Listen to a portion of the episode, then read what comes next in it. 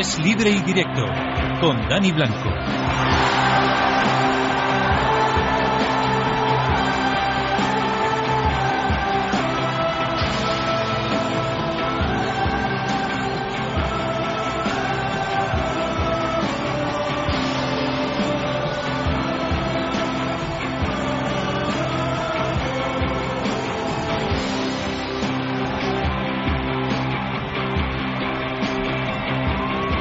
Cuarenta segundos pasan de las 12 de la noche hasta la 1 de la madrugada. Toca deporte en la sintonía de Es Radio, Es Libre Indirecto, con un partido de la primera jornada del Campeonato Nacional de Liga en Primera División en juego.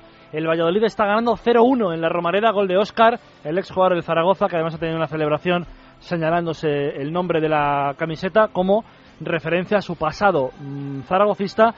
El Valladolid está ganando 0-1, como digo, pero en la jornada de hoy ha ganado el Depor 2-0 a Osasuna y ha ganado el Rayo en el minuto 93, en la última jugada del partido.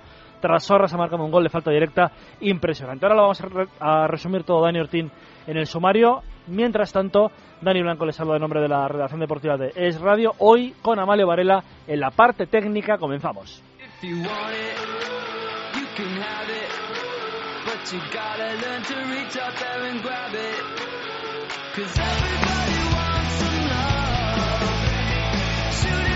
Dos victorias locales y por el momento una visitante, la del Valladolid, la Romareda. Dani Ortín, ¿qué tal? Buenas noches. ¿Qué tal, Dani Blanco? Buenas noches, pero no vamos a empezar por ahí el programa, vamos a empezarlo por ese fichaje del Barcelona, porque ya ha sido presentado hoy Son como nuevo jugador del Fútbol Club Barcelona con la camiseta azulgrana. Además, allí se está disputando ahora mismo el trofeo Joan Gamper en homenaje al Dream Team, aquel equipo que ganó la primera Eurocopa, la primera Copa de Europa para el Barcelona en el año 92 frente a la Sampdoria. Por supuesto, también vamos a hablar de este partido, pero antes lo haremos repasando lo que ha hecho el Depor. 2 a 0 ha ganado a Osasuna. Vamos a hablar con su técnico, a ver qué nos cuenta. También vamos a hablar con José Manuel Casado, jugador del Rayo, porque hoy el Rayito ha ganado 1-0 al Granada y lo ha hecho no en el último minuto, no, en el último segundo con un golazo de Trasorras. Y por supuesto, tenemos que estar atentos al Málaga porque en dos días arranca su participación en la Champions League.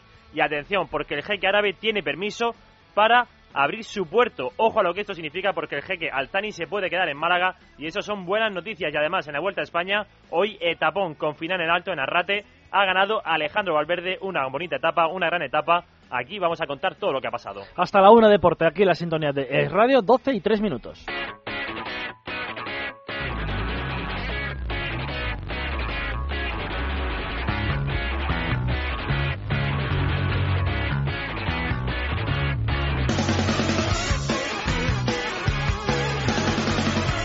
Como hemos comentado, 2-0 ha ganado el Depor Osasuna, 1-0 el Rayo al Granada y está ganando el Valladolid, Dani, 0-1 en Zaragoza. No empiezan bien las cosas por el momento para el conjunto maño. Desde luego no están empezando nada bien y hay que hablar sobre todo del estado de césped de la. Romareda. Lamentable Sí, sí. las imágenes que está mostrando la televisión del césped del, del estadio del cuadro Maño, porque es que tiene muchísimas calvas, se levanta mucho el césped cada vez que pisan, cada vez que clavan los tacos. Eso sí, está ganando el Valladolid, que en los primeros minutos ha comenzado un tanto titubeante, pero luego el conjunto de Yuki ha tomado la batuta en el centro del campo, se ha puesto a abrir a bandas, a mover muchísimo el balón y ha llegado la jugada del gol en una jugada rapidísima, en un centro a primer toque raso para que Oscar remate a placer a portería. Lo ha parado Roberto en primera instancia, pero ya lo ha machacado en la misma línea de gol Oscar que ha adelantado al conjunto vallisoletano. 0-1 está ganando cuando acaba de comenzar la segunda parte y tiene un corren a favor el Zaragoza, que lo ha intentado, que ha movido un poco el banquillo, a ver si puede llegar al empate. El, bueno, en la segunda parte se verá el típico arreón del Zaragoza en casa, porque evidentemente tiene que remontar este partido para sus intereses. Y tenemos de acuerdo, ahora lo iremos comentando, Dani, estamos de acuerdo en una cosa. El Valladolid juega bastante, ¿eh? juega mucho, diría yo. Tiene mucho mérito lo de dos equipos, no solo el Valladolid, sino también el Celta, dos equipos que han subido de segunda y que aún así siguen jugando como lo hacían en la división de plata, tocando, moviendo el balón con gusto por el fútbol, no, no esperando, replegándose. Por lo menos el Valladolid lo está intentando, le está saliendo de momento bien la jugada porque va ganando. El Celta no pudo, no puedo decir lo mismo, perdió en casa, pero nos gusta ver apuestas entretenidas y divertidas. Depor no juega nada mal, es decir, que hay varios equipos que este año optan por el buen fútbol. Vamos a ver si hasta dónde llegan en la primera división del fútbol español. En Barcelona, Marcos Lorente, buenas noches. Hola Dani, buenas noches. Bueno, el Barça ya tiene a su segundo fichaje y yo creo que a un hombre que va, que va a hacer de ese centro del campo más fuerte, si no lo es ya, en el Barcelona, Marcos, ¿eh? Song. Sí, es un portento físicamente, lo explicaba el doctor del Fútbol Club Barcelona, ha dicho que es un privilegiado, eh, que tiene una calidad muscular privilegiada, porque este futbolista de 24 años no ha tenido una lesión muscular desde los 17 años, es decir, ocho temporadas eh, consecutivas sin lanzar ni una sola lesión eh, muscular. Alexón, que ha pasado revisión médica por la mañana, ha firmado contrato por la tarde, cinco años y cláusula de rescisión de 80 millones de euros y la presentación oficial será mañana martes a las 12 en la Sala París. Alexón, este camerunés, que viene del Arsenal, lucirá el dorsal 25 y, bueno, ha confesado a los medios del club que esta noche eh, ha dormido en casa de su buen amigo Ses Fábregas. Coincidieron, eh, no en vano, varias temporadas en el conjunto inglés.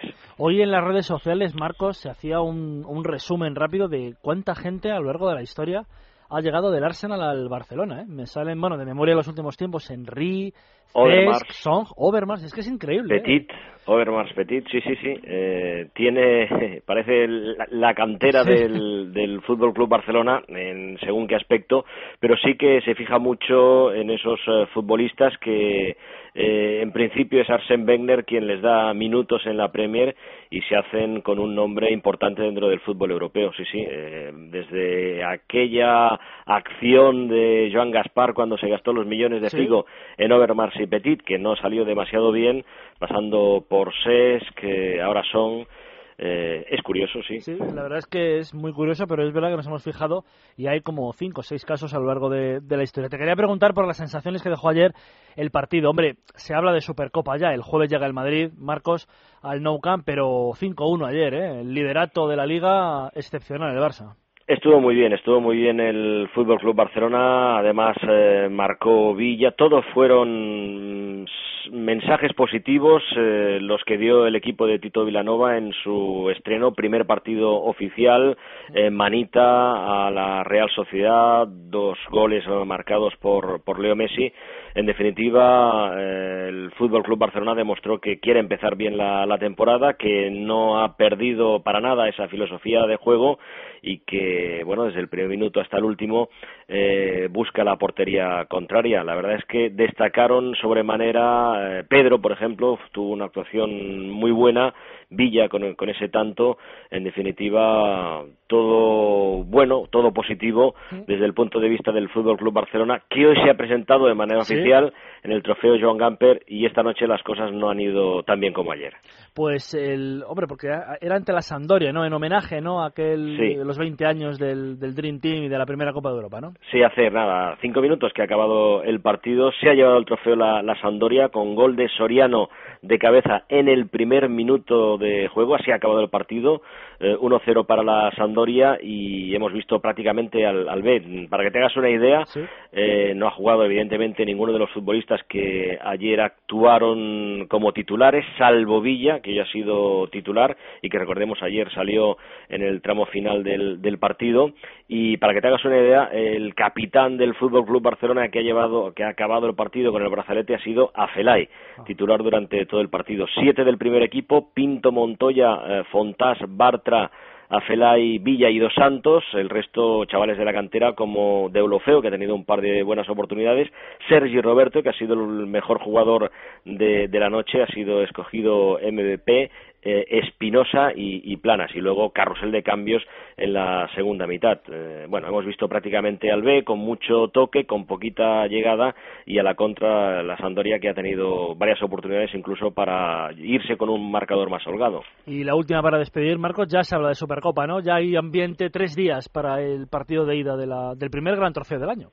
Sí, sí, sí, es, es curioso, pero ayer partido en el Camp Nou, hoy partido en el Camp Nou, eh, la entrada no ha sido mala, teniendo en cuenta que pasaban por taquilla los socios y los no socios, 55.500 eh, espectadores y el, el jueves pues la, la traca final a esta semana con ese partido que ilusiona a todo el mundo, con ese clásico eh, entre el Fútbol Club Barcelona y el Real, Real Madrid. Eh, yo creo que ayer ya Tito Vilanova hizo eh, la alineación pensando en el compromiso del próximo jueves y por ejemplo, Piqué no fue titular, jugó en el tramo final del partido, Puyol fue titular. En definitiva, yo creo que el Barcelona llega en buen momento a esa primera gran cita de la temporada este, este jueves. Pues seguimos hablando esta semana porque hay que hacer previa, evidentemente, de ese partido que, por cierto, será retransmitido aquí en la sintonía de radio a partir de las diez y media el próximo jueves. Gracias, Marcos. Un abrazo, Dani. Diez y diez, eh, uy, diez y diez, doce y diez de la noche, once y diez en la Comunidad Canaria. Empezamos a hablar de los partidos que han, eh, bueno, que han cerrado hoy la primera jornada del Campeonato Nacional de Liga. Lo está cerrando este Zaragoza-Valladolid, que en el 9 de la segunda parte sigue ganando el Valladolid 0-1 con gol de Óscar. Eh, ha empezado el Deportivo, ganando 2-0 Osasuna. Carlos Gil, buenas noches. Buenas noches, Dani Blanco. Efectivamente, el Depor ha vuelto a primera división de donde nunca debió salir, o eso opina su afición, y lo ha hecho desde luego por la puerta grande, ganando por dos goles a cero a los Asuna, un equipo que el año pasado demostró pues eh, miras europeas, de hecho se quedó un puntito apenas de entrar en Europa League, y la verdad es que el, el Depor ha, ha, mostrado muy buena cara, nada que ver con aquel Depor penoso en sus últimos momentos en primera, los agotaba de la, de la mano de Lotina, se nota mucho la mano de José Luis Oltra, se nota mucho la llegada de pues de Sabia Nueva, en general portuguesa, y sobre todo, ahí me parece a mí un crack en ciernes, el autor del segundo tanto, ya en las postrimerías del encuentro, en pleno descuento, Nelson Oliveira. Buen jugador. Un muy buen jugador, eh, pertenece al Benfica, está cedido por un solo año, pero ha metido un golazo tremendo. Después una cabalgada desde más allá del medio del campo, con temple y una vaselina espectacular, y la verdad es que ha sido lo mejorcito del partido. El inicio un poquito en tromba de los de Oltra, un penalti al final del primer tiempo que falló Ricky, se desquitó a los siete minutos del segundo tiempo metiendo el 1-0, con la ayuda, se la tragó un poquito Andrés Fernández, y la verdad es que el marcador de los cero no es del todo justo, puesto que Osasuna ha demostrado ser un equipo aguerrido, pero lo cierto es que las rachas de juego del equipo de Oltra ha cambiado a lo largo del partido varias veces de configuración en su alineación. La verdad es que le ha ido muy bien y bueno, si el Deport consigue afianzar esos puntos de casa, el objetivo que de momento no pasa por otra cosa que no sea la permanencia, lo puede tener mucho más a tiro, sin duda. La verdad es que es lo que dices tú. Ha, se ha volcado Osasuna con el 1-0 y en el descuento venía el 2-0, o sea que tampoco el resultado ha sido de lo más justo. Yo creo que en, en el cómputo global sí una victoria del Deport, pero es verdad que a lo mejor por 2-0 es, es excesivo, pero bueno. Y sobre todo hay que destacar jóvenes valores, ¿eh? La llegada de este chico, Nelson Oliveira, ha jugado Pizzi, el que estuvo cedido el año pasado en el Atleti, lo ha hecho bastante bien. Bueno, de hecho, las bandas del Depor eran Pizzi y Bruno Gama, desbordantes y bastante buenos. Y muy bien en Osasuna, Arribas, que es todos los que lo conocemos bien, sabemos que es una garantía en el eje de la zaga. Y también el chavalito Raúl Lué, el canterano, y Roberto Torres. Con lo cual, bueno, pues eh, con toda esta crisis que está asolando nuestro fútbol, el mal menor es que por lo menos están saliendo nuevos talentos de la cantera y que bueno, tiene pinta que más de un equipo va a tener que tirar de la mitad de su filial, ¿no? Pues vamos a ver lo que sucede. Este, escuchamos el fin de semana. Gracias, Carlos. Un abrazo, compañero. 12 y 12. Saludamos al entrenador del Deportivo, José Luis Oltra. Hola, José Luis. Buenas noches. Hola, Daniel. Buenas noches. Bueno, te digo felicidades porque son tres puntos. Es verdad que te he escuchado en rueda de prensa mmm, decir o, o pedir a la afición que sea cauta porque esto es larguísimo, José Luis. Bueno, solo es el primer partido. Si acabara la liga hoy estaríamos encantados, pero es que eh, cuántas veces hemos visto ganar el primer partido y que luego sea una temporada horrorosa y perder el primer partido y tener una temporada de lo más placentera, ¿no? Entonces, bueno, solo es el primer partido, es el comienzo. Siempre decimos que es importante comenzar bien. Hemos ganado, hemos dado una alegría a la afición que ha estado maravillosa, pero esto ha hecho no ha hecho más que comenzar y todavía nos va a tocar sufrir muchísimo y tenemos que tener claro cuál es nuestro primer objetivo y bueno, pues hoy hemos dado un pasito, son 38 pasos, pues eh, hemos ganado el primero de esos 38 y a, a seguir disputando, a seguir teniendo los pies en el suelo y, seguir asentando la idea y, seguir creciendo si es posible, claro. He visto todo el partido completo y a ver si coincides en mi, en mi diagnóstico. Yo he visto al Depor que cuando ha ido o ha dominado la primera parte y parte de la segunda, cuando ha marcado el 1-0 ha controlado más, pero ha sabido crear peligro a la contra, eh, controlando muy bien a, a, Osasuna, hasta que habéis marcado en el descuento del 2-0. Sí, sí, Osasuna nos ha exigido mucho, es un equipo, bueno, pues ya viene a hacer una gran temporada, que tiene una idea también es reconocible, un equipo a imagen de su entrenador, está muy bien trabajado, muy intenso, la fuerza está en el, en el grupo, en el trabajo colectivo, eh, te aprieta mucho, te hace los partidos muy, muy incómodos, eh, pero bueno, eh, eh, yo creo que nosotros hemos sabido contrarrestarlo. Por fases hemos tenido el balón con criterio y algo de, de llegada y bueno, pues eh, cuando además te delante del marcador pues siempre te simplifica un poco los papeles porque te juntas más, defiendes y a la contra pues hemos intentado seguir haciendo daño. Bueno, yo creo que tenemos que potenciar cosas, mejorar otras, pero estamos en una línea también de, de ser un equipo reconocible, de ser un equipo con un estilo definido y, y por ahí pues seguir insistiendo en ese en ese trabajo para cuando no vengan también también dadas. En este, en este tramo de, de temporada, José Luis, en los siete partidos que hemos visto en el fin de semana y el octavo que hemos visto hoy en Reazor, son partidos que se nota que es 19 y 20 de agosto. ¿eh? No, no se pueden sacar conclusiones. ¿eh? Bueno, los equipos estamos en succión, en formación, eh, casi todos hemos cambiado cosas respecto a la temporada pasada, aunque pues, pues mira, Osasuna lleva tres años con el mismo entrenador, nosotros es el segundo año con la misma base, la misma idea, el mismo entrenador, pero aún así, pues eh, tanto Sasuna como nosotros cambiamos futbolistas y hasta que nos adaptamos. En nuestro caso, además, ese periodo de adaptación es mayor porque tienes que adaptar incluso a una nueva eh, categoría, porque muchos jugadores la conocían, pero venimos de segunda. Es una realidad, es un hecho evidente. Bueno, pues eh, yo creo que todos los equipos estamos todavía asentándonos, eh, asentando la idea de juego, el modelo, eh, la filosofía, el estilo y también pues incluso pues en la selección de, de, jugadores que a mí personalmente pues no me gusta decir pues formando un equipo porque al final tienes una plantilla y cada semana eliges los que entiendes que son mejores para para ese partido, ¿no?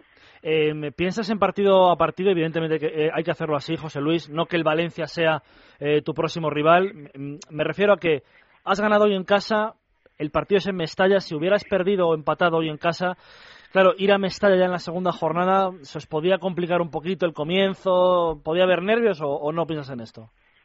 Yo creo que nosotros no podemos estar pendientes de con una derrota ir obligados, y menos en la jornada 2 o, o en la 3 o en la 5, ¿no? Tampoco podemos dejar pasar ninguna oportunidad de sumar y hubiéramos hecho lo mismo. Nosotros siempre digo, el partido más importante del año es el que disputas eh, esa semana, el inminente eh, eh, que tienes que jugar, ¿no? Y en ese sentido si hoy hubiéramos perdido, tendríamos que ir a Valencia a ganar y hoy hemos ganado, pues iremos a Valencia a ganar. Otra cosa es que eh, respetemos mucho a los rivales, en este caso pues a un equipo que es importantísimo en el panorama nacional, que viene de puntuar en el Bernabéu que no es fácil, que viene de varios años ser tercero, es decir, el primero de la otra liga. Mm.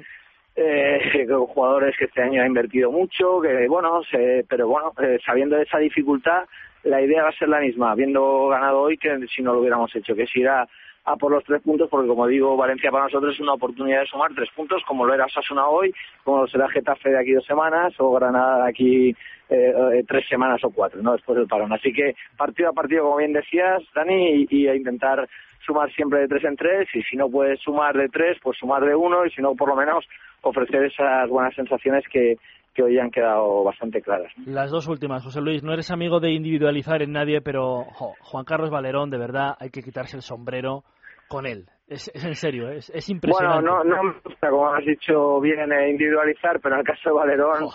siempre hago una excepción porque...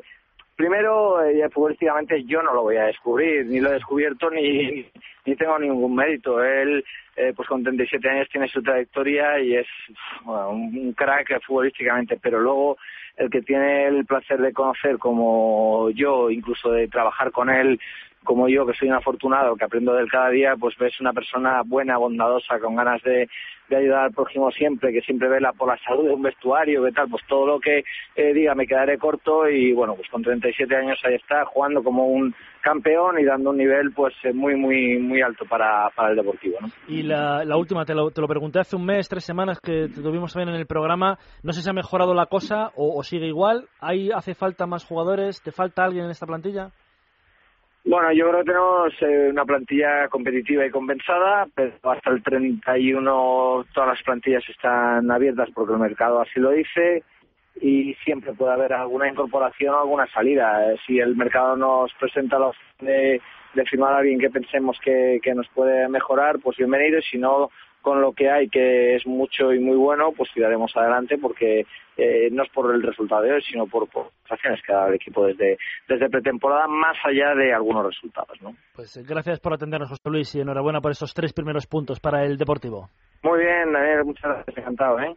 El Depor gana 2-0 y el Rayo también ha ganado 1-0 al Granada. José Manuel Puerta, buenas noches. ¿Qué tal, Dani? Buenas noches. A ver, si te dicen en el último minuto del partido, pero es que esto ha sido en el último segundo. Yo creo que tras Sorras me arma el pie a un segundo del final del partido. Sí, sí, estaba ya tiempo cumplido que había aplicado Mateo Laoz, decía que eran tres minutos, quedando cinco segundos para los tres minutos ha sido la falta sobre el y bueno, evidentemente se ha prolongado un poco y golazo de Trasorra, yo creo que todo el mundo sabía cuando ha visto la falta donde era, que Trasorra se iba a chutarla y que había muchas posibilidades que acabara donde ha terminado, que era la escuadra derecha de Toño, la verdad es que ha sido un golazo y bueno, pues victoria para el Rayo, que además se parece mucho a esa última jornada del año pasado en la Sí. que también sobre la bocina el Rayo se salva contra el Granada 1-0 gol de Tamudo.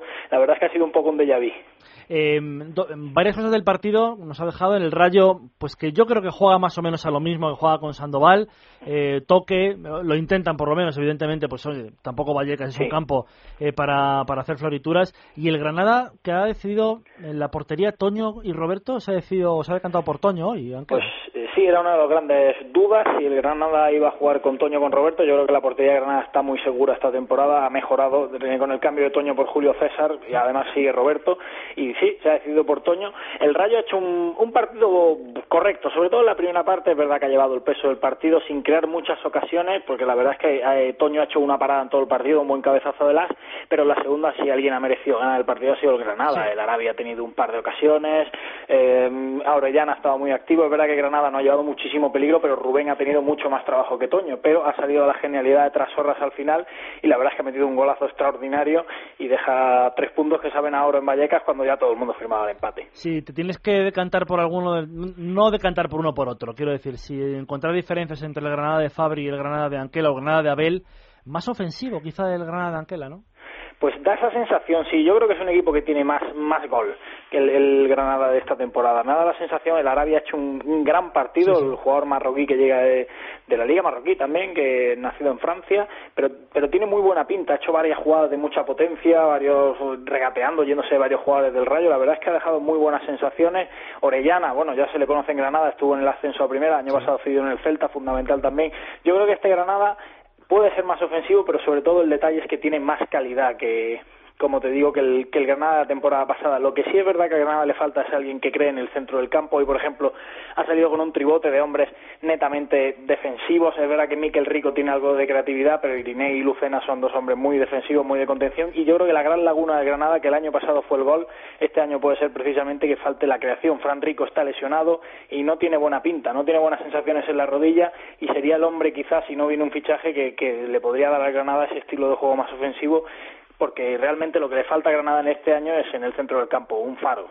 Pues hoy en la primera jornada 1-0 ha ganado el Rayo, tres puntos para el conjunto vallecano y cero para el Granada. Te escuchamos el fin de semana. José, gracias. Hasta luego. 12 y 22. Nos escucha José Manuel Casado, jugador del Rayo. Hola, José, muy buenas.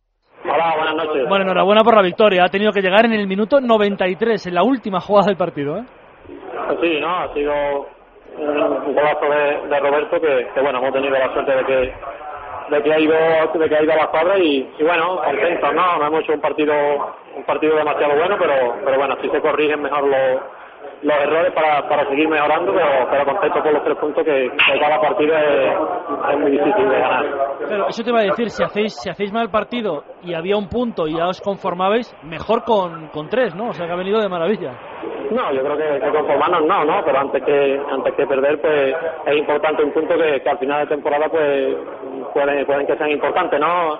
Estamos muy contentos por la victoria, ¿no? Y como digo, ya mañana pensando en el, en el Betis, corregiremos la- las cosas que no que no han estado tan bien y, y bueno, para que para que el sábado pues, pues no cometer los mismos errores. Es importantísimo hacerse fuerte en Vallecas, ¿eh? Es, es vital casi. Sí, yo creo que, estos dos años nos hemos, nos hemos hecho fuertes en nuestro campo, ¿no? Siempre ha sido difícil ganarle al, al Rayo aquí en nuestro campo y bueno, vamos a intentar hacer un, un fortín de nuestro campo como siempre y bueno, de momento uno de uno y, y a seguir sumando, ¿no? Pero, pero bueno, como te digo, a disfrutar de la victoria y a descansar. Eh, ¿Cómo has visto al equipo en general? Hay cosas que mejorar, pero a lo mejor es que estamos a 20 de agosto, es que todavía no, no podemos estar al, al 100%, ¿no? Ah, por supuesto, ¿no? Yo creo que, hay que tener siempre margen de mejora y no, no se puede estar ahora mismo al al 100%, ¿no? Creo que, creo que es casi imposible, pero, pero como te digo, el equipo el equipo está con ganas, compite bien, pelea cada balón, pero pero bueno, quizás no hemos estado tan fino con, con el balón, pero eso es lo que lo que vamos a trabajar a partir de mañana para, para como te digo, el, el saldo está mejor de cara de cara a portería y más acertado de cara al ataque. Y qué calor hacía en el campo hoy, ¿eh? una jornada tremenda en Madrid hoy y encima un partido de fútbol. Pues sí, la verdad que sí, ¿no? Era, era las nueve de la noche y, y la verdad que, que hacía bastante calor, ¿no? Pero, pero bueno, hay que aguantar, hay que, que tener sacrificio dentro del campo y, como te digo, hoy hemos tenido la suerte de cara y, y a ver si seguimos así. Eh, los nuevos compañeros se acoplan, eh, todo marcha de maravilla por el momento, ¿no? Sí, desde el principio tanto el del el cuerpo técnico como, como los fichajes nuevos se han integrado muy bien. Ahora también está el Chori que a ver si ya puede entrar la, semana que viene, que creo que, que nos dará muchas cosas ¿no? con, con balón y de cara al ataque y como te digo los demás pues lo están demostrando, ¿no? Nicky muy luchador arriba, ha peleado muy bien con su defensa, Adrián, José Carlos creo que, que han estado muy bien todos, ¿no? Pero, pero bueno, como te digo, cosas que mejorar, por supuesto, es el primer partido de liga y, y queda muchísimo todavía. La última, ¿qué tal con, con Paco? Un entrenador que, que exige como todos, ¿eh? pero este ha sido exjugador y sabe lo que quiere. ¿eh? Sí, sí, yo creo que Mister tiene la, la idea muy clara, desde el primer día se ve la intensidad y, y el carácter que quiere de, de su equipo y creo que eso no, no va a definir, ¿no? Pueden salir las cosas mejor o peor, pero creo que el equipo va a luchar y, y va a ser un equipo incómodo e intenso. Muchísimas gracias por atendernos. Enhorabuena por la victoria. Venga, muchas gracias a vosotros. 12 y 25, 11 y 25 en la Comunidad Canaria. Acaba de fallar un penalti el Valladolid, eh, Dani. Acaba de fallar Víctor Pérez un penalti un tanto polémico que ha pitado el colegiado por unas supuestas manos de Apoño, que además ha llevado amarilla, y lo ha lanzado Víctor Pérez a la base del poste izquierdo de la portería de Roberto, que casi la toca, ha dado en el balón en el poste y no ha podido llegar nadie a rematarlo a gol, así que penalti marrado por el Valladolid, que de momento, sí, eso sí, sigue ganando 0-1 al Zaragoza. Yo creo que es la típica zamorana. Yo creo que la mano es de Apoño, clara, pero yo no sé si Y estaba. llega, y llega a tocar Roberto para desviar el balón al poste. Yo no sé si está justo en la frontal o un poco, un poco dentro del área. No sé si el penalti. Nos han ofrecido una repetición, pero no era eh, demasiado buena. Vamos a ver si nos ofrecen otra. El caso es que ahora mismo, 25 minutos de la primera, de la segunda parte, el Valladolid gana 0-1 en la Romareda y ha fallado un penalti. 12 y 26, pausita. Después nos vamos a Málaga, que están a dos días de jugar la previa de Champions. Es libre y directo. Es radio. Su Audi está de enhorabuena. La unión de Castellana Wagen y Vallehermoso Wagen supone la mayor superficie de posventa de la marca Audi en Madrid. Con los mejores profesionales certificados y el mayor stock de recambios para tener su vehículo siempre a punto. Visítenos en Isla de Java 1, Vallehermoso 87 o en Audi Retail Madrid SA.es. A la vanguardia del servicio. ¿Problemas con las tuberías? ¿Poco caudal de agua? ¿Agua sucia? Olvídese de problemas. Fontanería sin obras. Con la tecnología pionera en restaurar tuberías sin obras. Sistemas de agua fría, agua caliente y calefacción. Sin obras, sin roturas, sin polvo, sin molestias. Limpio y duradero. Llame hoy mismo al 976 21 14 14 o entre en la web fontaneríasinobras.es. Restaurante Discoteca Colonial Norte. Cocina de mercado en el mejor ambiente. Ideal para tus comidas, cenas, celebraciones o eventos empresariales. Ahora de lunes a viernes a mediodía, nuevo menú ejecutivo por 19 euros. Y los viernes y sábados, menú selección noche. Disfruta la mejor cocina mediterránea más una copa con música en vivo por menos de 30 euros. Estamos en el Paseo de la Florida sin número, fachada exterior del Centro Comercial Príncipe Pío. Información y reservas 91 401 848 o www.colonialnorte.net. Con la garantía de Grupo Oter. Hola, esto es un espacio promocional, unos segundos en la radio que pretenden captar su atención para que oigan el programa Déjate de historias de lunes a viernes de 12 a 13.30 aquí en Es Radio. Ahora se supone que debo decir de qué va nuestro programa. Bueno, pues es estupendo y no es porque lo presente yo, pero ya me contarán ustedes cómo lo pasan aquí en Es Radio de lunes a viernes de 12 a 13.30. Déjate de historias. Con María José Peláez. Encontrar la cama que me haga feliz. Ese sofá que me haga feliz. Esa alfombra que me haga feliz. Ese espejo que me haga feliz. Encontrar el lugar donde la casa de nuestros sueños Se haga realidad. Camino a casa. Tu casa debe hacerte feliz. Ahora nuevo centro en el corazón de Madrid. En Ortega y Gasset 34 y muy pronto en Equinoccio Majadahonda. Ven a las rebajas de Camino a casa. Abrimos domingos y festivos. Si quiere sentirse en Madrid como en un rincón de Galicia, visite O Caldiño, en la calle Lagasca 74. Desde 1973 ofrecemos productos de los mejores mercados y lonjas gallegas, conservando nuestro sabor inicial, la cocina tradicional gallega de calidad, con un servicio excelente y acogedor, gran taberna y restaurante O Caldiño, 91 575 1448. Consulte nuestros menús para empresas y grupos en www.ocaldino.es. A ver, ¿lo llevamos todo? Mi maleta, la tuya y la de los niños, la bolsa de la playa, la tabla de kitesurf, la cometa, las raquetas de pádel, los palos de golf. Creo que no se me olvida nada. ¿Y las tumonas no te las quieres llevar? ¿Tú crees que entrarán? En nuestro nuevo Discovery 4S hay sitio para todo. Llega el verano y con él la excusa perfecta para cambiar de coche. Ven a tu concesionario Land Rover y llévate un Discovery 4S 211 caballos desde 40.500 euros. Oferta aplicable solo para vehículos financiados con FGA Capital Spain EFC SAU y matriculados antes del 31 de agosto de 2012. Venga a verlo a Bruselas Motor 4x4, calle Alcalá 506, teléfono 91 327 39 39. ¿Padece alguna dolencia que le impida trabajar? ¿Le han denegado la pensión de invalidez? Grupo Médico Jurídico. Especialistas en pensiones de invalidez. 915 15 25. Valoración médica y asesoramiento gratuitos. Recuerde, 915 15 25. Llamada gratuita. Porque en Grupo Médico Jurídico sus derechos son nuestra meta.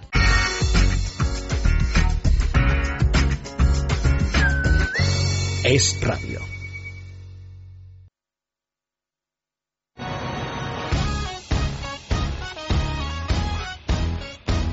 Es libre y directo, con Dani Blanco y Dani Ortín.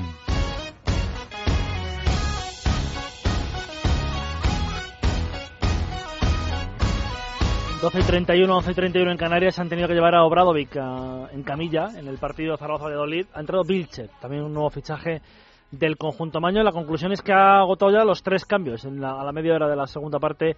eh, Manolo Jiménez, porque ya se habían marchado del terreno de juego. Romaric, Elder Postiga y ahora Obradovic para intentar remontar. Por el momento 0-1 gana el Valladolid. Estamos en Málaga con Javi Rando. Hola Javi, buenas noches. Buenas noches, Dani. Bueno, a dos días del comienzo, bueno, de la previa de la Champions, porque yo creo que esto es lo más interesante, aunque ahora hablamos del jeque, pero quedan 48 horas, ya está el Panathinaikos en Málaga, 48 horas para un partido histórico para el Málaga. Sí, un partido histórico, como tú bien dices, pero que podría acarrear en tanto en este encuentro como en el próximo en Grecia, si se consiguiera la victoria, pues una, un- una senda de, de seis partidos más eh, en lo que sería la fase de, de grupos de, de la Champions League, que es lo que de verdad eh, seduce y mucho a la afición del Málaga Club de Fútbol, una afición que este verano, bueno, pues no ha pasado por sus mejores momentos y que creo que este miércoles, eh, según puedo palpar un poco, tanto en lo que ha sido la venta de entradas como en el propio optimismo que reina dentro del, del club malagueño, pues se va a tomar como, como un partido histórico, como tú bien dices, y, y creo que puede que puede ser muy favorable al Málaga por, por las ganas que veo. La verdad es que eh, había un verano al- algo intranquilo en el Málaga, pero la primera victoria en Vigo 0-1 yo creo que ha calmado los ánimos bastante. ¿eh? Sí, una victoria que, que llega con aquel dato estadístico que ya queda para la historia, con ese gol del camerunés Fabrizio Linga, ¿no? Eh, que, que nadie apostaba por él. De hecho, yo mismo, eh, presenciando el encuentro, pues tenía la opinión de que Pellegrini eh, le daba entrada a Olinga como una, como una especie de mensajito eh, para, para la directiva de cara a los refuerzos que se necesitan y que ya sabemos, bueno, estamos al tanto de- del tema Javier Saviola, que probablemente será Sí. eh, si se confirma en el día de mañana jugador del, del Málaga Club de Fútbol, bueno, por lo menos, eh, aunque no venga en sus buenos años el argentino, al menos tendremos un delantero más para competir. Y como decía, un partido que, bueno, el Málaga jugó con sus armas, eh, no tuvo apenas llegadas claras, sí que dominó el partido y sobre todo esos tres puntos, ¿no? De la forma en la que llegan y las caras que se vieron después los jugadores, sabiendo que, que se daba el primer golpe antes de afrontar un partido tan importante. ¿Y qué pasa con el jeque? Cuéntame, es que cada vez que hablamos con Javi Rando eh, ha pasado algo distinto con el, con el jeque. Hoy eh, era noticia de nuevo y cuéntanos más o menos el resumen del, del caso. Y a mí me pasaba, Dani, que yo sobre el tema del jeque creía que era un escenario que más o menos controlaba Claro, claro. por todo lo que leo, pero yo creo que ahora mismo me encuentro en la misma situación que, que te puedes encontrar tú, ¿no? Pero bueno, eh, haciendo, haciendo caso, como digo, a esa última eh, noticia, eh, lo hemos hablado muchas veces, el jeque aquí tenía intereses inmobiliarios, intereses eh, en la Costa del Sol de cara a poder explotar eh, por parte de sus empresas en el grupo NAS. Uno de ellos era el puerto de Marbella, el puerto de la Baja Hondilla se llama. Una ampliación que se va a hacer. El, en Marbella el puerto más conocido es Puerto Banús, que es donde eh, suelen atracar la mayoría de, de yates de los eh, bueno de, de, lo- de sus paisanos allí en, en Oriente Medio y también de, de bastantes famosetes durante durante todo el verano y se quería bueno pues también ofrecer eh, este puerto de Marbella eh, justo en el centro de, de la localidad para, para, para darle un poquito más de empaque, ¿no? El jeque fue uno de los primeros en interesarse eh, por ello, eh, puso todo su empeño en conseguirlo, así parecía, luego todo eso se frenó y hoy se ha confirmado que el Ministerio eh, de Agricultura y Medio Ambiente pues ha dado una valoración positiva sobre el impacto ambiental y parece que el jeque ya dispondrá de, de esa concesión que, si no me equivoco, son para los próximos 50 años, ampliación y concesión para, para explotarlos ellos. Bueno, ya está ampliado el puerto y ya está. Eh, ya, ya tiene el jeque ahí motivo motivo para quedarse. Que yo creo que a evidentemente traerse no. a sus familiares, a, a los futbolistas y bueno, como digo, ¿no? Otra, otra, otra, otra fortaleza más, ¿no? Que le da Málaga al Jeque Abdullah Nasser Al-Thani, que tenía tres grandes pilares, dos de ellos no salieron, parece que estar así. Pero después de todo lo que ha sucedido, Dani, permíteme que yo no me muestre demasiado optimista eh, Bueno. sobre el futuro catarí, catarí que te vi de- del Málaga. Bueno, vamos a ver qué, qué, qué es lo que pasa. Mañana te, te volvemos a llamar, eh, Javi, porque mañana ya sí que es la previa tremenda de ese partido ante el Panathinaikos. Nos cuentas eh, cómo marcha la venta de, de entradas y cómo marcha el partido, que recuerden que el Panathinaikos ya está en, en Málaga eh, a 48 horas de ese encuentro, ¿de acuerdo? Mañana ampliamos información. Eh, Gracias, Javi. 12 y Un 36, abrazo. 11 y 36 en Canarias sigue ganando el Valladolid. 0-1, lo que no cambia, ese resultado puede cambiar, pero aquí, en Es Libre y Directo, hay que hablar de fútbol con Dani Ortín. Take me back, take me back. Yeah, back to summer paradise. My heart is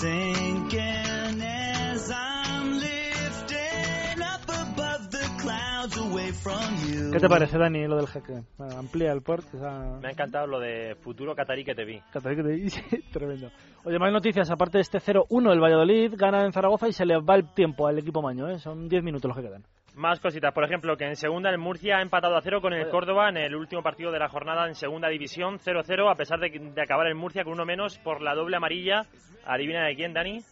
De, sí, yo, mm, dilo tú porque a mí me da la risa. De José Luis Achari, un jugador al que tú llamas sucio, que yo llamo duro. Las cosas como son. Bueno, más cosas, por ejemplo, declaraciones de Mourinho a la BBC inglesa, a la radio británica. Ha dicho que irá donde la gente le quiera de verdad y cuando ese momento llegue deberán mostrar que realmente le quieren. De hecho, cuestionado sobre si volvería a la Premier League, ha dicho que sí, que algún día, porque siempre tiene que repetir lo mismo. Cada mismo está en el Real Madrid, que le gusta mucho estar aquí, pero que es muy probable que vuelva a Inglaterra porque es su pasión y su siguiente paso va a ser ir allí al- a las Islas Británicas y si es posible estar por mucho tiempo, pero que no quería perder la oportunidad de trabajar aquí en España, en el Madrid, porque para Mourinho es probable- probablemente el mejor equipo de la historia del fútbol. Más cositas. Por ejemplo, el fichaje del portugués Simão Sabrosa hoy ha sido presentado como nuevo jugador del español. Tiene 32 años, va a lucir el número 20 y ha fichado por dos temporadas. Llega gratis, eso sí, del mm, Besiktas turco y esta misma tarde ya se ha puesto a trabajar a las órdenes de Mauricio Pochettino. Y cambios en los horarios de la jornada 3 en Primera División. Te cuento, el Real Madrid-Granada, que está previsto que se jugara el día 2, domingo 2 de septiembre a las 10 de la noche, se adelanta a las 8 menos 10, a las 7.50. Y el Barcelona al revés, que se iba a jugar a esa hora, a las 8, contra el Valencia en el Camp Nou, se eh, atrasa hasta las 9 y media. Así que durante 10-15 minutos, si no más, Madrid y Barcelona van a estar coincidiendo en la misma hora. Y también se adelanta, por ejemplo, el horario, se, se atrasa el horario del Betis Atlético de Madrid del lunes, se pasa de las 9 a las 9 y media. Y decían que eh, los partidos se jugaban tarde por calor. Bueno, pues el sábado, 1 de septiembre, Celta Osasuna, en vez de jugarse a las 6 como está previsto, se va a hacer a las 4, porque dice, dice el señor Roures que allí en Vigo a esa hora, un 1 de septiembre, no hace calor. En Inglaterra ha habido fútbol, ha habido un partidazo Everton-Manchester United y han perdido estos últimos, han caído por 1-0 gol de Fellaini, primer tropiezo de los Red Devil, eso sí, ha debutado hoy Robin Van Persie, aunque lo ha hecho en la segunda parte, y fichaje Rupert de Osasuna, se marcha cedido al Mirandés y el Villarreal contrata al argentino Héctor Tito Canteros, de 23 años, que llega cedido del Vélez Sharfield. Oye, te digo una cosa, City sufriendo, 3-2, el Arsenal no pasa del empate, el Fulham mete 5 y el Swansea también, el Manchester pierde, o sea... El Liverpool cae. Ojo, el Inglaterra ha empezado muy muy interesante la temporada, el Chelsea eso sí, es el, bueno, no líder, pero de los que de los grandes el que más solvente ganó su partido. A lo mejor hay que empezar a pensar en que la mejor liga del mundo no es esta. Pues efectivamente. Eh, 38 minutos se cumplen de la segunda parte. Zaragoza 0, Valladolid 1. Nosotros hacemos una pausa. Hoy ha ganado Alejandro Valverde en la Vuelta a España. Yo creo que merece la pena hablar de la tercera etapa de la ronda española. of paradise. Oh, I'll be there. El viernes puedes decirle adiós a los lunes para siempre y que después del viernes venga el sábado y el domingo y otra vez el sábado y el domingo, porque ahora cada viernes tienes Eurojackpot, la nueva loto de Europa con botes de entre 10 y 90 millones de euros. Encuéntralo en vendedores de la 11, también en estancos, kioscos, gasolineras y demás puntos de venta autorizados de la 11. Hay más de 30.000. No lo olvides, los millones de Eurojackpot están a la vuelta de la esquina. Nuevo Eurojackpot, todos los viernes sale el sol. Era un chico normal, en apariencia. En el patio se comenta que tiene la habilidad de los mejores futbolistas. ¿Quién iba a imaginar que escondía un gran secreto? Con los 300 cromos Panini de la Liga BBVA llegaron sus poderes. 300 cromos Panini de la Liga BBVA para que el superhéroe de la clase empiece a jugar. Más información en cualquier oficina BBVA. Adelante. Y vivo sin vivir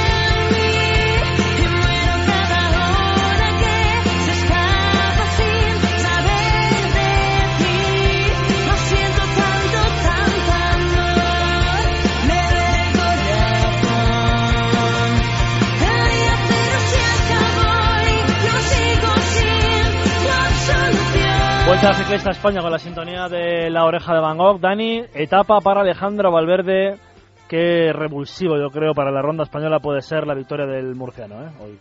Ha venido muy bien esta victoria para que se abra un grupo de varios ciclistas que pueden optar a la victoria. Bueno, hemos estado hablando siempre en la previa de Contador y de Chris Fromm, que había otros que venían en segunda fila como Purito, como Igor Antón, Juan Jocobo, el vigente, el vigente ganador de la Vuelta a España, que hoy se ha dejado 50 segundos. Y no contaba mucho con Valverde porque no sabíamos muy bien cómo llegaba de fresco, porque ha hecho Tour con esa etapa magnífica que se llevó a falta de tres días de que acabara la ronda gala. Ha hecho Juegos Olímpicos, que ya vimos que en los últimos kilómetros llegó también un poco cascado.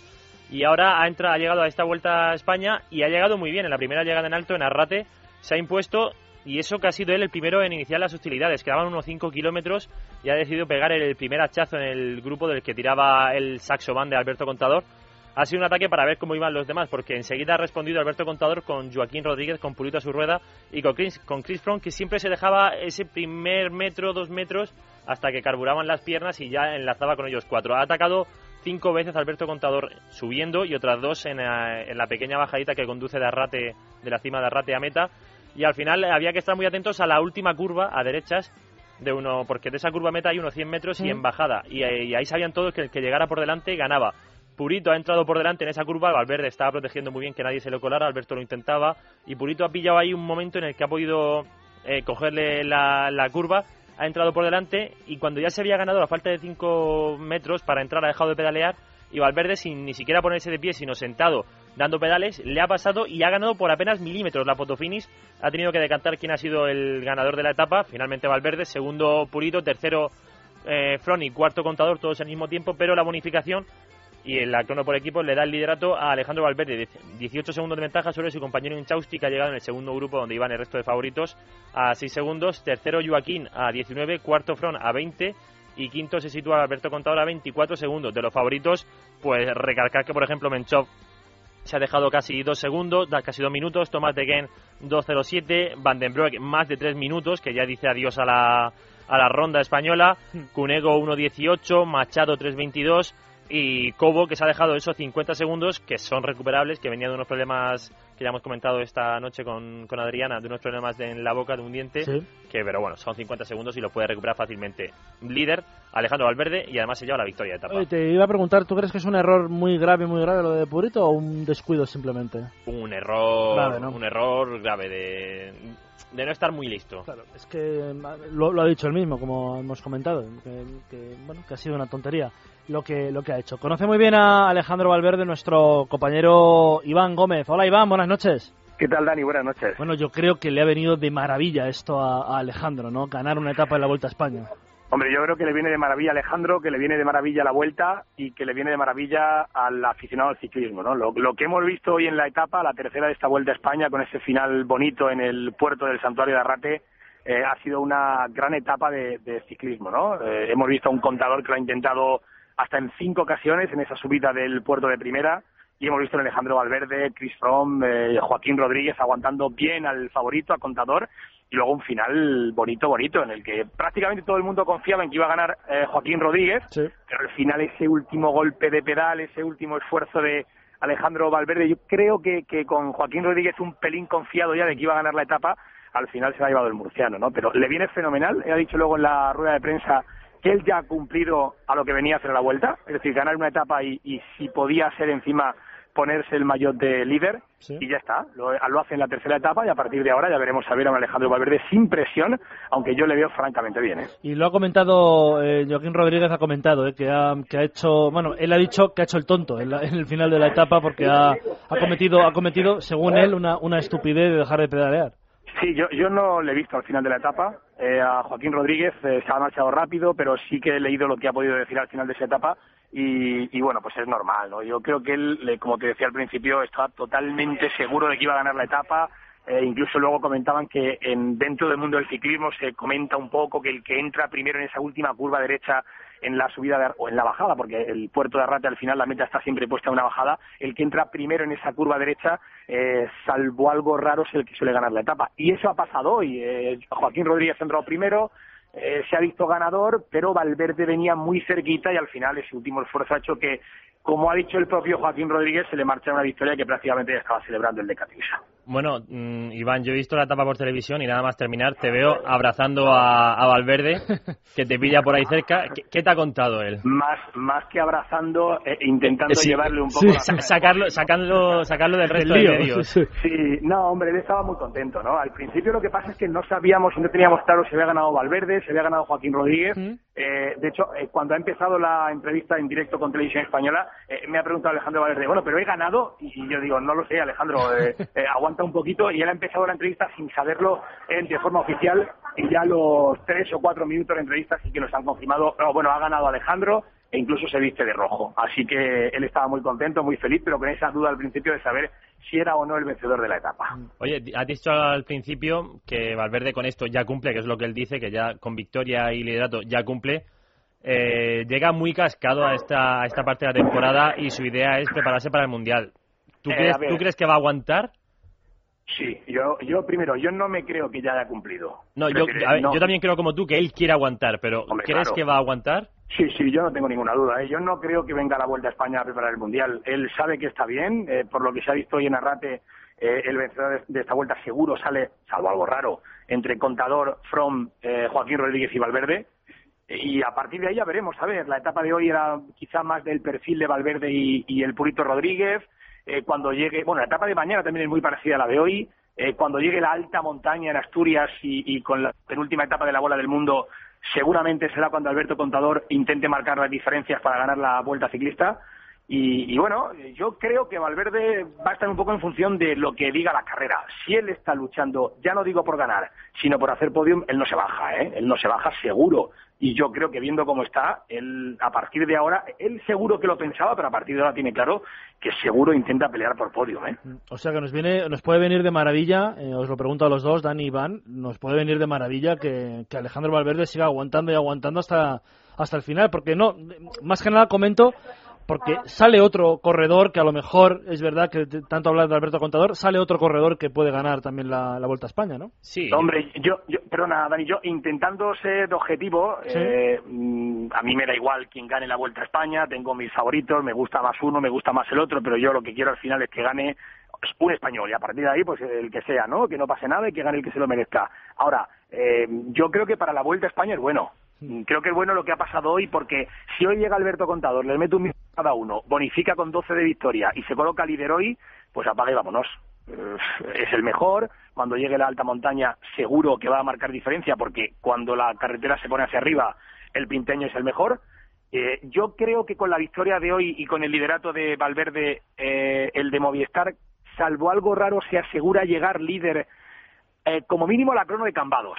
Eh, ya hablamos de una semana. Yo no creo que Valverde pierda el líder mañana en Valdescaray. De hecho, la etapa le viene muy bien, eh, incluso a lo mejor bonifica en meta. Eh, el Alto del Collao de la Gallina en Andorra también eh, quizá le ven, es un puerto no tan duro, pero, pero con rampas muy duras, es más corto, pero con rampas muy duras. Y el final de Jaca es eh, muy para Alejandro Valverde, muy para Alejandro Valverde. Luego en las etapas de Galicia, salvo en la crono de Cambados Pontevedra, en el resto no creo, salvo en el mirador de Ézaro, que a lo mejor le pueda quedar algo de tiempo. Eh, con lo que quiero decir es que, salvo Asturias, eh, o sea, hasta Asturias, Lagos de Covadonga y Cuitu Negro, si salvan Cares, eh, Valverde puede llegar muy arriba, muy arriba, y eso hace que se meta uno de los grandes más en, en la pelea por la victoria final. ¿eh? No, yo lo que quería decir es, más o menos de lo- al hilo de lo que tú has dicho, que es bueno que no haya ganado Alberto Contador y que se meta otro más, porque creo que en solamente una etapa como hoy se ha visto más ciclismo de ataque, más ciclismo en estado puro, en todo un tour que hemos vivido aburrido y plomizo con el Sky tirando. Aquí por lo menos hemos visto a un Valverde que yo no, salvo la etapa que ganó en el tour, no le recuerdo atacar de lejos, se le ha hecho falta de 5 kilómetros, a un contador enrabietado, a Purito, que sale a todo, pero ha visto que hay que gastar lo mínimo posible, ya lo descubrió en el giro pasado, que hay que ir tranquilo, y se ha visto a un, a un front que le cuesta salir a esos ataques explosivos, pero que llega entre esos cuatro, va a estar en la vuelta sin duda, y lo bueno es eso, que no haya nadie, como tú dices, que haya ya reventado la carrera y que haya terminado con ella, porque el abanico del primero al quinto, quitando a Inchausti, que está segundo y que no creo que opte a la general final, sí hacer un, un buen puesto, pero no a la general final, pues en los cuatro grandes están en 24 segundos, y eso, con todo lo que queda, pues es, Es lo que- bueno, que no se haya eh, acabado ya. Claro, imaginaos, por ejemplo, la diferencia que hay entre eh, la penúltima etapa de la bola del mundo con Alberto Contador 30 segundos o 45 segundos por delante del segundo, o con Alberto Contador 30 o 40 segundos eh, a 30 o 40 segundos del primero. La- diferencia de esa última etapa, viendo a Contador, sabiendo que es el mejor en la montaña, que tiene que atacar y que tiene que atacar, como era en el día de hoy, porque Alberto Contador está con unas ganas tremendas. Se le vio ayer en la etapa de Viana, que bonificó con dos segundos en un sprint intermedio, porque está con muchísimas ganas de dejarse ver y, de demostrar que, salvo algo raro, es el mejor ciclista del mundo. Eh, bueno, eh, Contador, Valverde, Joaquín Rodríguez y Chris Froome. La etapa de hoy era más para el Purito y para Valverde y se ha notado. A pesar de eso, Contador ha atacado hasta en cinco ocasiones para intentar eh, dejar a todos en el último puerto, en la subida de Arrate. Y luego Chris como tú comentas, Dani, eh, es un hombre al que se le da mejor otro tipo de puertos. Va a haber puertos para todos, hay montaña para todos y lo mejor de esto es que la primera gran etapa de la Vuelta a España ha sido eso, una gran etapa y no eh, ciclismo aburrido que a lo mejor hemos visto en algunas otras etapas, sin ir más lejos del Tour de Francia. Pues eh, vamos a ver lo que sucede ¿no? En estos días. Vamos a ver, o vamos a intentar, o sobre todo a conseguir que la vuelta sea eh, fantástica. Y yo quería añadir una cosa, Iván. Dices que mañana puede bonificar Valverde. Yo ya no sé si ahora el Movistar va a dejar que llegue una escapada y se lleven los segundos. Bueno, depende. A ver, eh, no creo que se desgaste el equipo porque saben que vienen muchas que queda mucha carrera y que hay muchas etapas difíciles.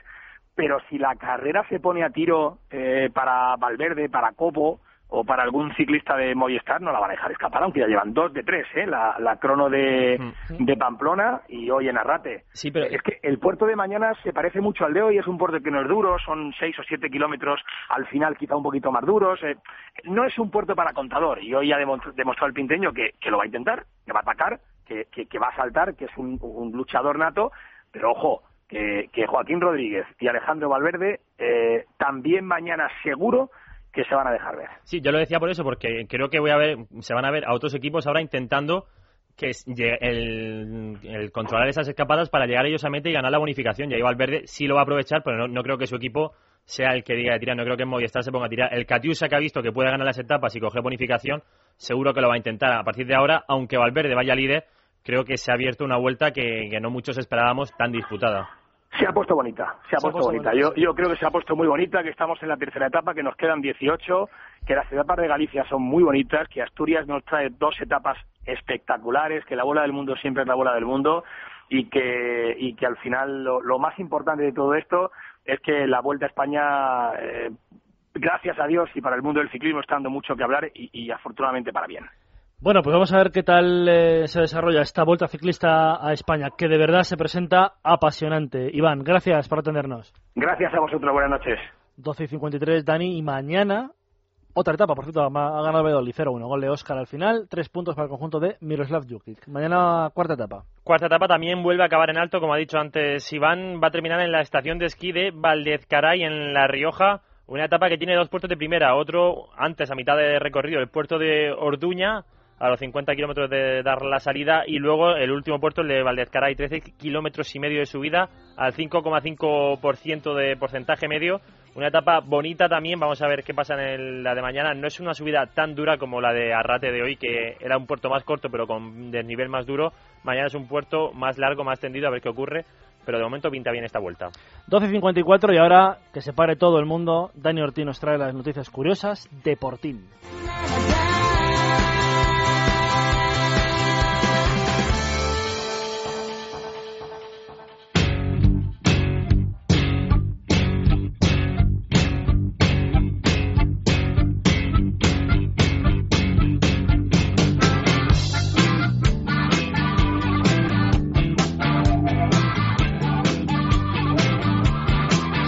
Que Amalio Varela y David Rodríguez les gustaría tener en este programa, pero que tiene Dani Ortiz.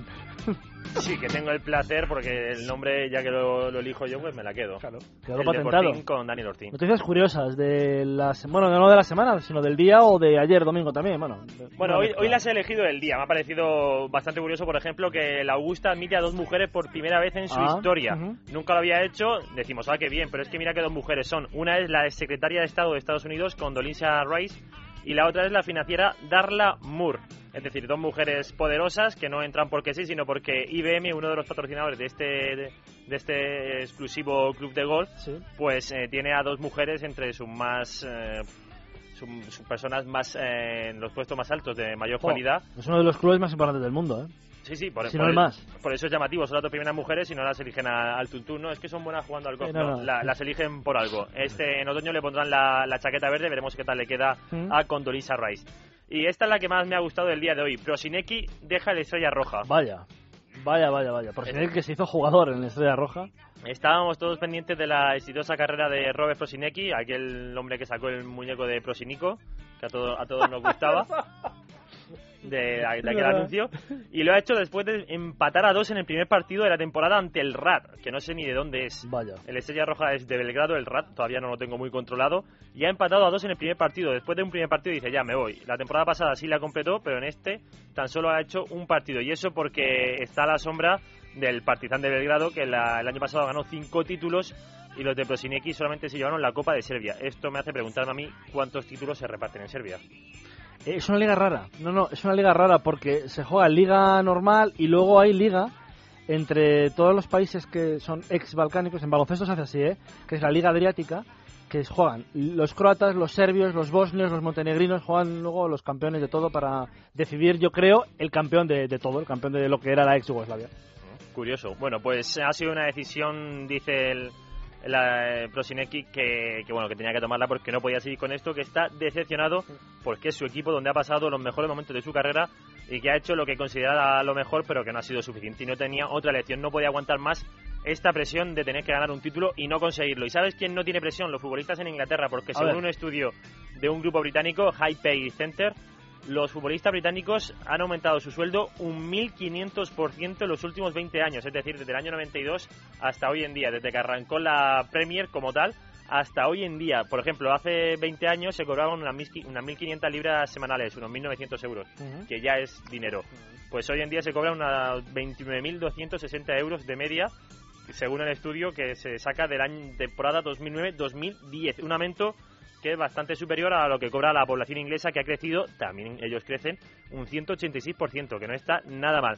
¿Esto qué hace? Pues que haya deud- deudas en los equipos, unas deudas insostenibles. Dice que el 48% de la facturación de los clubes eh, de las pagas ha, pasado de suponer las pagas de los futbolistas un 48% a suponer un 70%. Y eso una pro- barbaridad. provoca graves problemas de liquidez y que los clubes de la Premier acumulan el 56% de la deuda de los equipos punteros de Europa. Nos quejamos en España de que hay mucha deuda, pues eh, solamente la Premier acumula el 56%. ¿Qué ha pasado también? Pues que las entradas han tenido que encarecer. Por ejemplo, en 1989, ¿qué, con- ¿tú qué crees que podría costar ir a ver al Liverpool o al Arsenal? No sé, pero vamos. Un precio. ¿Qué consideras hace 23 años? Pues mucho más barato que ahora, porque claro, hace 23 años la vida no estaba como ahora. Pues antes era entre 5 y Eso 6 te iba a euros decir y yo, medio. 6 euros y medio, sí. No está nada mal, ahora te cuesta entre 57 y 65 euros, casi nada. Madre mía, esto va a ser todos los días, ¿no, Deportín? ¿Todos los días? No, todos los días o cada semana, es que... Lo veo, lo, lo veo complicado mantener un, nivel medio, no digo alto porque al alto nunca llegaré. Despedimos este es libre directo, a 50 segundos del final. Nada, para homenajear a Scott McKenzie, que ha, que ha fallecido ayer, me parece, ¿no? Domingo por la tarde. Ayer falleció. Esto es San Francisco, en la canción mítica. Si me puedes decir algo de otras noticias, si te da tiempo. Sí, ya que estamos contentos, vamos a terminar recordando que Sergio García ha vuelto Ahí a ganar está. cuatro años después. Ha ganado el Whittingham Championship de Estados Unidos con 262 golpes, dos mejor que el segundo, Tim Clark. Muchas gracias, Dani. Hasta mañana. Hasta mañana. 20 segundos para el final. Amalio Varela, la parte técnica. Ahora Eva Guillamón, Es Amor, en la sintonía de Es Radio. Mañana más a las 12. Buenas noches.